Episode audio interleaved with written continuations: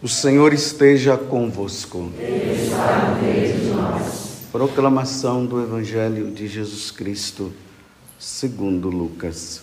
Glória a vós, Senhor. Quando Jesus se aproximava de Jericó, um cego estava sentado à beira do caminho pedindo esmolas. Ouvindo a multidão passar, ele perguntou o que estava acontecendo. Disseram-lhe que Jesus Nazareno estava passando por ali. Então o cego gritou: Jesus, filho de Davi, tem piedade de mim. As pessoas que iam na frente mandavam que ele ficasse calado, mas ele gritava mais ainda: Filho de Davi, tem piedade de mim.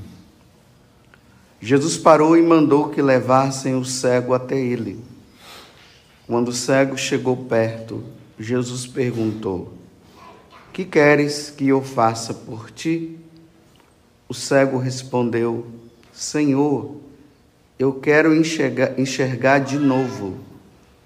Jesus disse: Enxerga, pois de novo a tua fé te salvou. No mesmo instante, o cego começou a ver de novo e seguia Jesus, glorificando a Deus. Vendo isso, todo o povo deu louvores a Deus. Palavra da salvação. Glória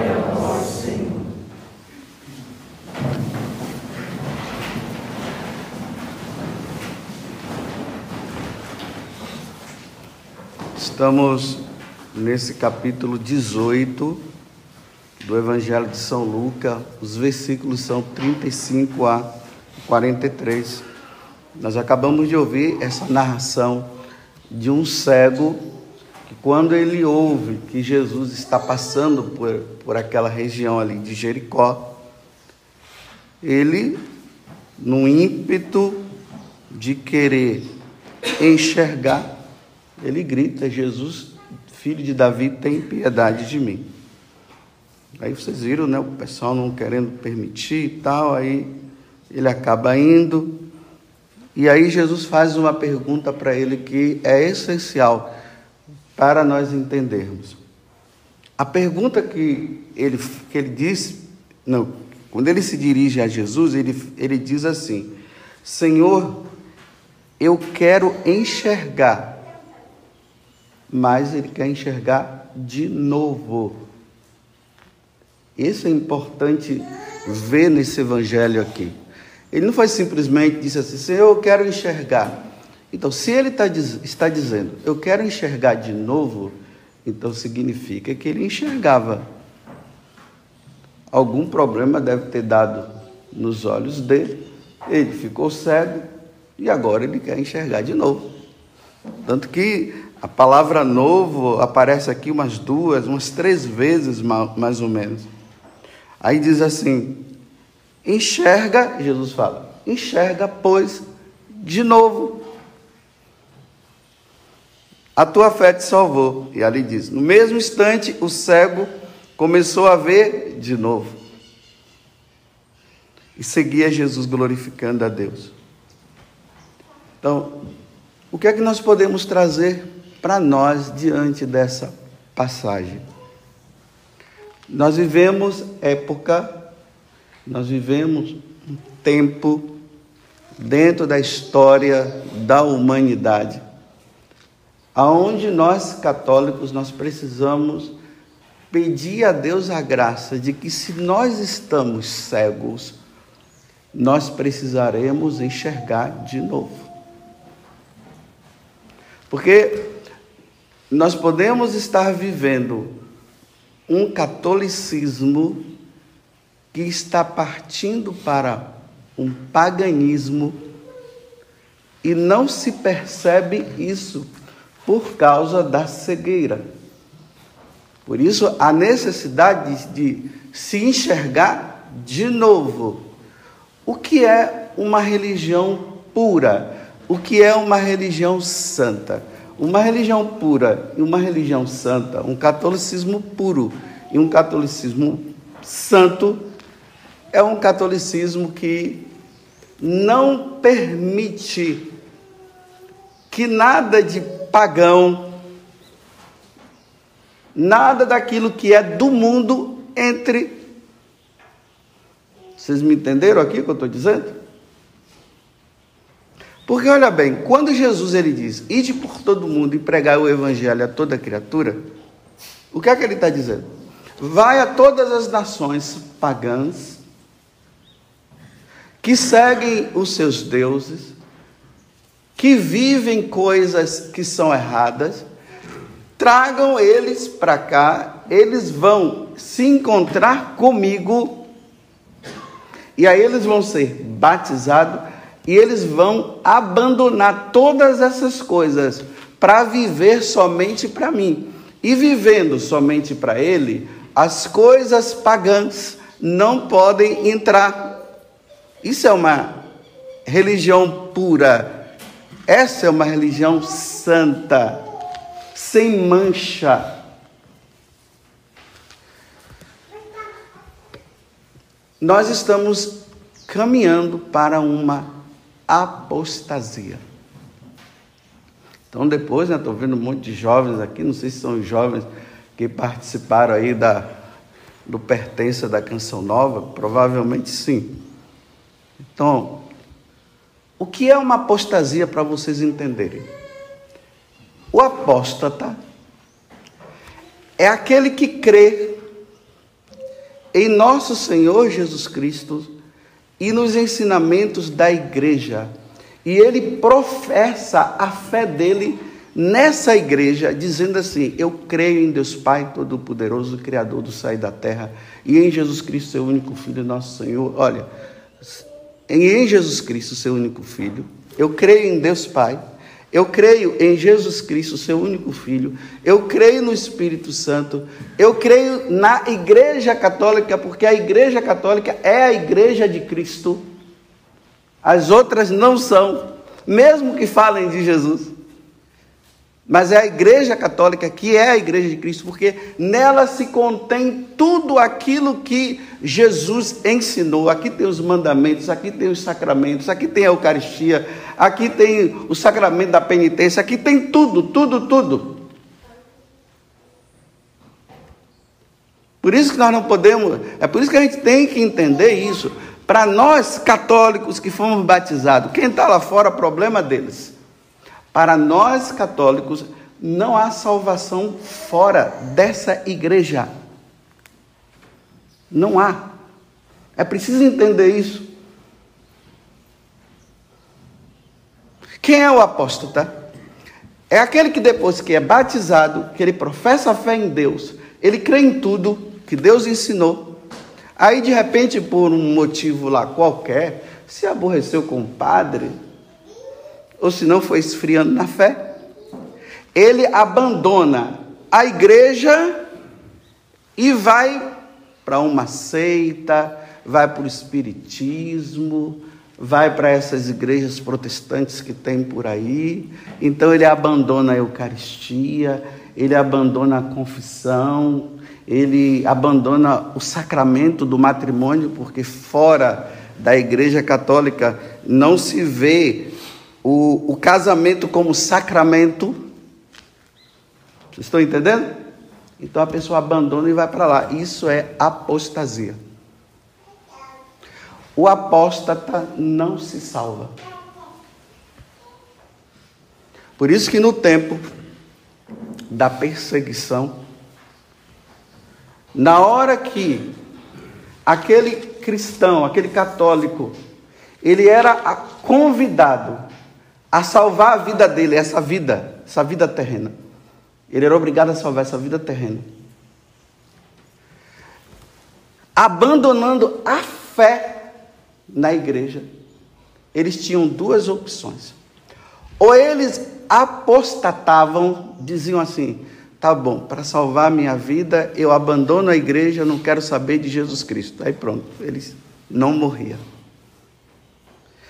Se ele fizesse isso, ele estava colocando em perigo a salvação deles. Eles estavam abandonando o amor a Jesus Cristo, abandonando o amor à igreja e tudo mais. Se morresse, não se salvaria. E a outra era: eu não abandono. E aí eles eram mortos. O mártir é isso.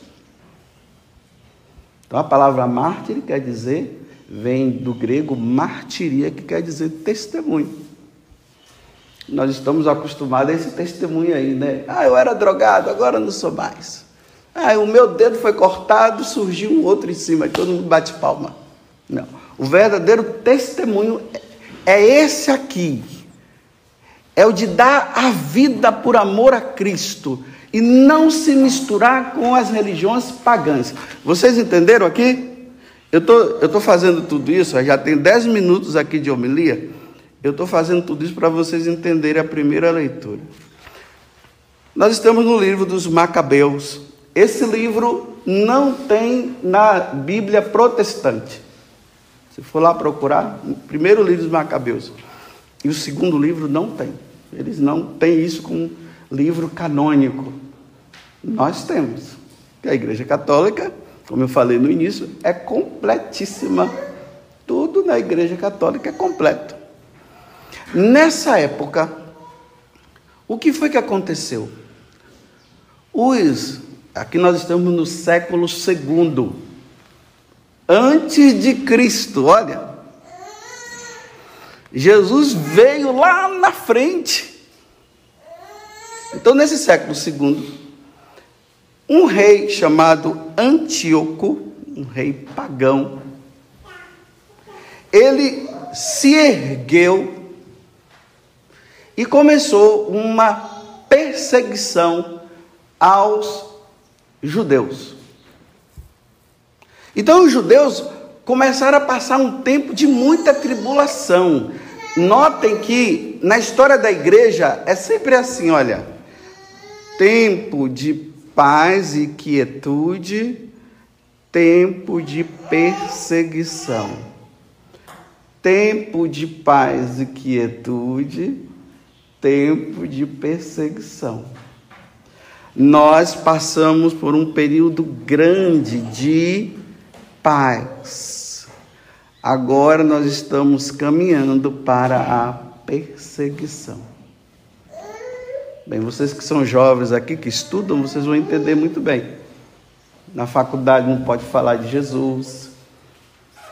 Se um católico, se, se um, um jovem que estuda lá começa a dizer que ele é contra o aborto, todo mundo cai em cima. Se ele diz assim, olha, eu respeito um homem namorar com outro homem, uma mulher namorar com uma mulher, mas eu respeito, mas isso não está certo, cai todo mundo em cima. Não é assim? Tempo de preparação para a perseguição, para a apostasia de quem não conseguir ser fiel.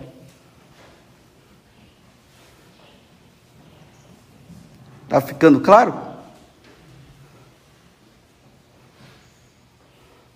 Vocês estão dispostos a morrer por amor a Cristo? Vamos supor vocês que estão aí, talvez estejam querendo entrar na canção nova. Vocês estão dispostos a vir para a canção nova para uma comunidade que tem os meios de comunicação como um dos meios, não é o, único, mas um dos meios de pregar o evangelho, sabe o que significa? Aparecer na frente no tempo de perseguição significa ser morto, ser preso. Vocês querem? Ou estão querendo vir aqui por ilusão de aparecer na televisão e ficar cantando? Vai cantar na prisão. Aqueles que têm voz bonita, vai cantar na prisão, consolando os irmãos que estão desconsolados, sabendo que vai morrer. Aí canta lá as músicas bonitas. Estão dispostos? Porque nós estamos preparando para isso. O mundo está preparando para isso. Então voltemos ao que eu estava falando. Foi só um parêntese que eu abri. Fecho, depois eu vou abrir outro, talvez, vamos ver. Então agora está ali o povo sendo perseguido. Aí sabe o que foi que eles, eles tomaram? A decisão foi essa, olha. Aí eles encontraram uma solução para eles ficarem em paz.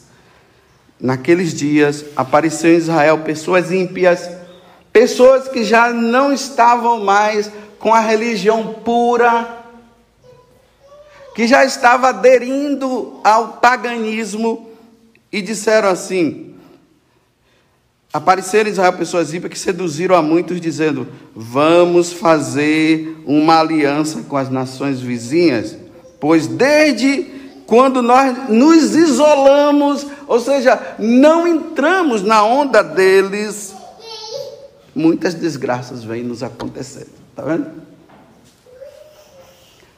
Você, no tempo de perseguição, no tempo de apostasia, os que são fiéis serão isolados. E aí eles vão tomando algumas decisões, né? Aí eles vão lá, aí fazem uma.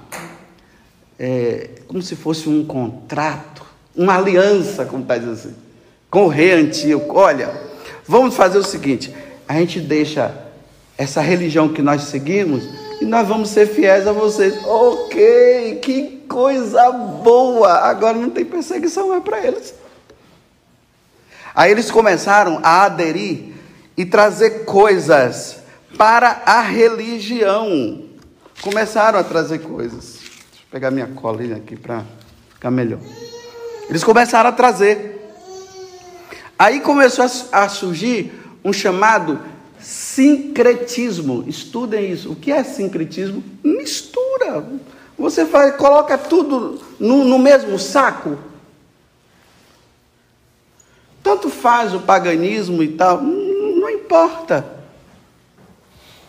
É um exemplo, vou dar um exemplo. É a mesma coisa que vocês entrarem na canção nova, aí vocês entram aqui, né? Nossa, agora eu vou ser santo. Aí encontram um paganismo aqui dentro. Pessoas bebendo, é um exemplo que eu estou dando. Não estou dizendo que seja assim. Vocês encontram pessoas aqui bebendo, ó. Nossa, que coisa boa, eles são iguais a nós. Ou senão você se escandaliza logo de cara. Mas depois você cede. E aí vocês começam a perceber, né? Aí, no, na questão geral agora, né? uma religião bem adaptada.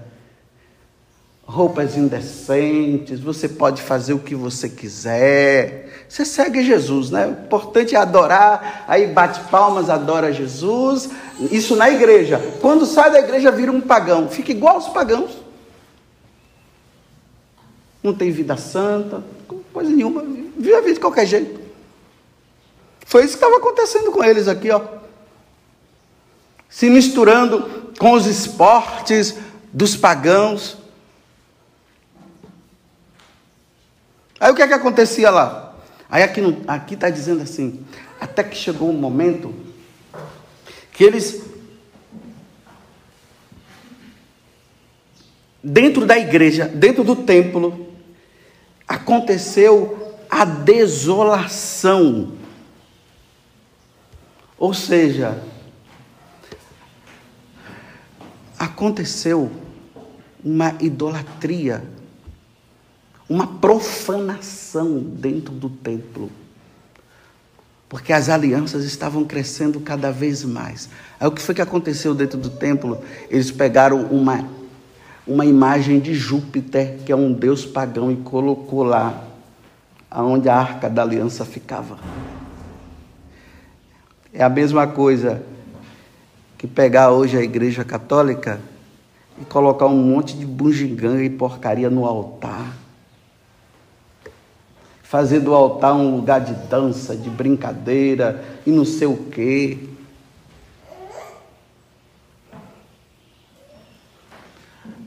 Fazer do lugar sagrado um lugar profano.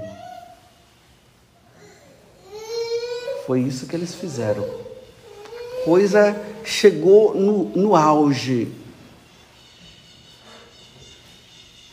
Aí eles já estavam lá oferecendo né, incenso aos pagãos, aos deuses pagãos.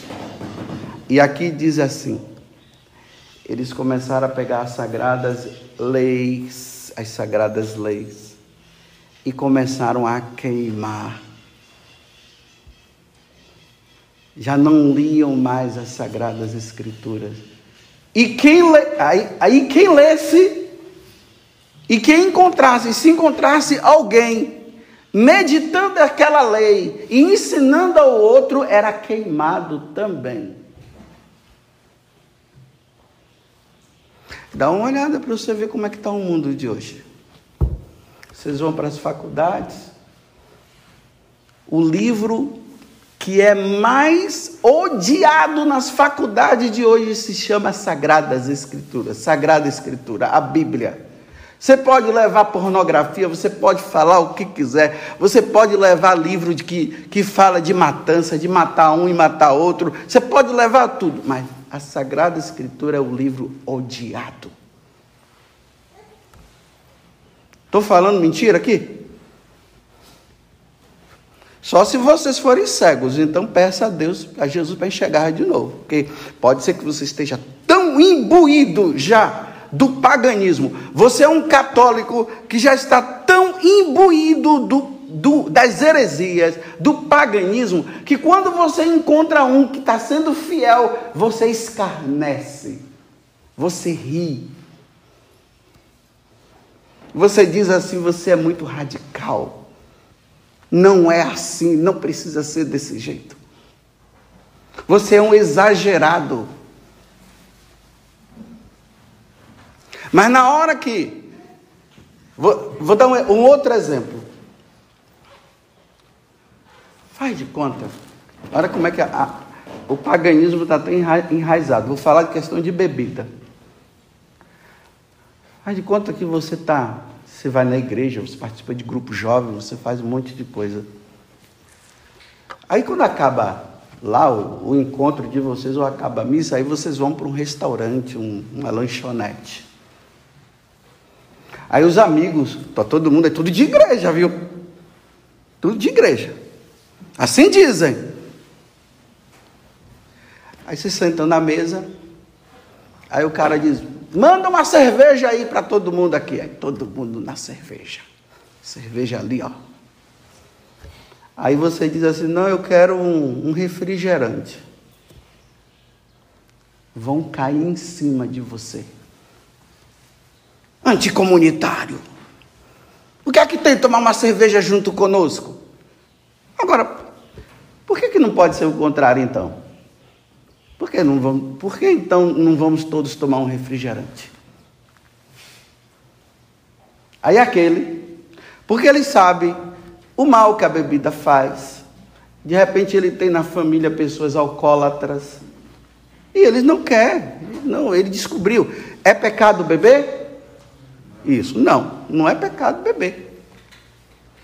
Mas nos tempos que nós estamos vivendo, aonde a bebida está fazendo um mal, um estrago nas famílias, será que convém um católico ficar aí bebendo abertamente tudo? Ainda mais um consagrado, um sacerdote, uma freira? Convém? Eu penso que não. Eu penso que não. Porque se alguém me vê bebendo, e ele está lutando para que os seus não bebam, eles vão dizer, os caras vão dizer, tá vendo? Você é um fanático. Até o padre bebe. Aí como é que aquela pessoa vai lutar para que a bebida saia da casa? Como? Mas os pinguços, né, católicos, querem continuar assim. Aí fica dizendo exagerado. Tá vendo como as coisas do mundo, o paganismo vai se tornando uma coisa só com o catolicismo. Aí são cristãos pagãos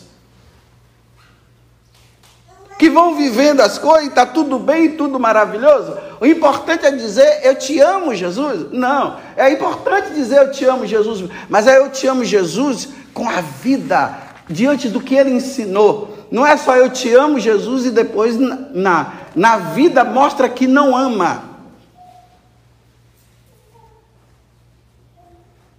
Vocês entenderam? Aí você está vendo? Porque o cara pediu refrigerante, os outros todos pediu cerveja, e os outros sabem. Por que, que eles se importaram porque o cara pediu uma, um refrigerante? Por que, que eles ficaram tudo assim? Ah, agora você quer dar uma de santo, olha, você quer dar uma de santo. Por que, que não quer tomar cerveja conosco? Por que, que incomodou? Porque a voz da consciência incomoda. É bom que todo mundo faça o errado porque quando todo mundo faz o errado, não vai ter ninguém para dizer assim: vocês estão errados. Então todo mundo tem que ficar errado. Todo mundo estando errado. Foi isso que aconteceu com, os, com o povo judeu nesse tempo aqui. Aí a pessoa ela tem duas opções. Ou ela assume, eu vou tomar o refrigerante e não estou nem aí para vocês. Ou porque da gozação, aí ela chega, cede e toma. Então, como ninguém quer ser diferente, é preferível ser igual. Sendo igual, ninguém persegue. Sendo diferente, persegue.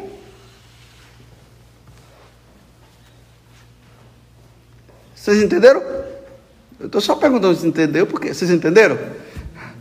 É, eu, eu acho que não.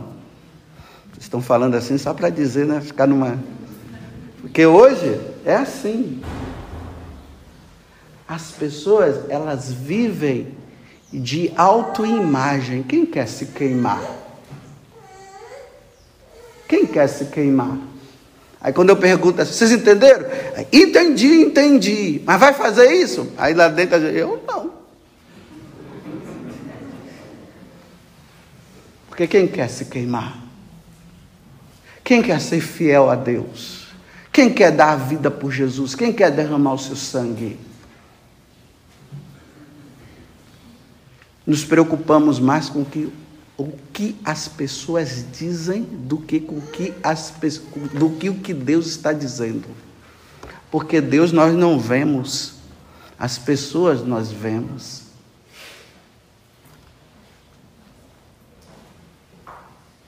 E aí, vocês vão ver, no decorrer da, dos dias, vocês vão ver, aí um tal de Judas Macabeu se ergueu e disse assim: não. Nós não vamos nos misturar. Nós vamos ficar com a religião pura e santa. Aí, por causa disso, Judas, junto com toda a família e o grupo que se formou, começaram a persegui-lo. E eles foram firmes até o final, derramando o sangue mas morreram pela lei do Senhor, pelo amor à lei, pela fidelidade. Só faz isso, meus irmãos, quem conhece a religião pela qual professa.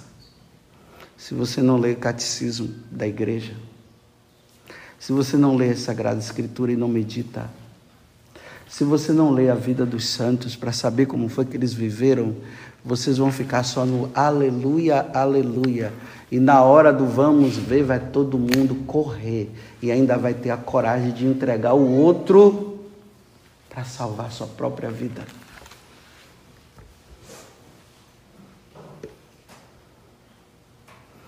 A Igreja Católica hoje precisa de catequese. Não é somente esse negócio. Jesus te ama. Ele ama você do jeito que você é.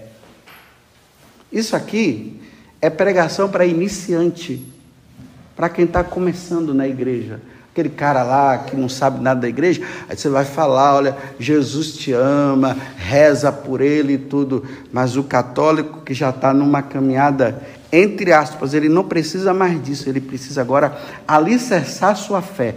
E ele alicerça sua fé como? Estudando, lendo, dando razão à fé. E isso é catecismo da igreja. Isso é doutrina da igreja.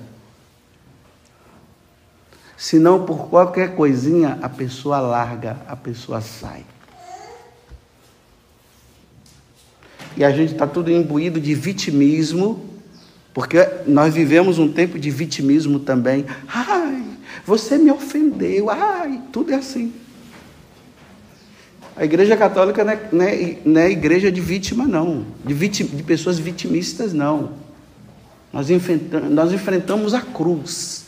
Nós enfrentamos o mundo.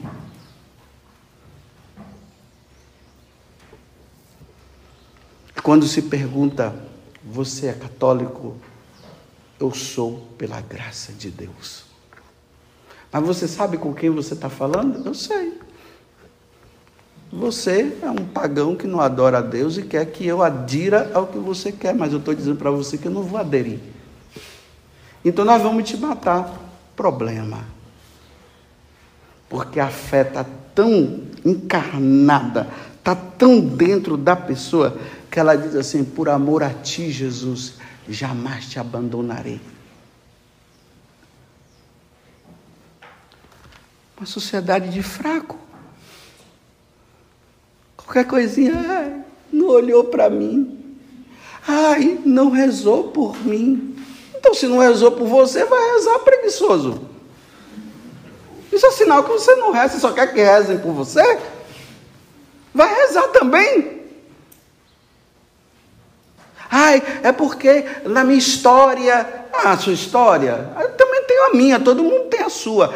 Quem não tem uma história sofrida? Agora, ah, a minha história é sofrida. Aí fica justificando a sua história sofrida para você continuar no pecado? Assuma a sua história, que não foi fácil, e agora diga assim: ó, vou em frente, vou assumir. Não fica ai, ai. Igreja católica não é igreja de ai, ai, não.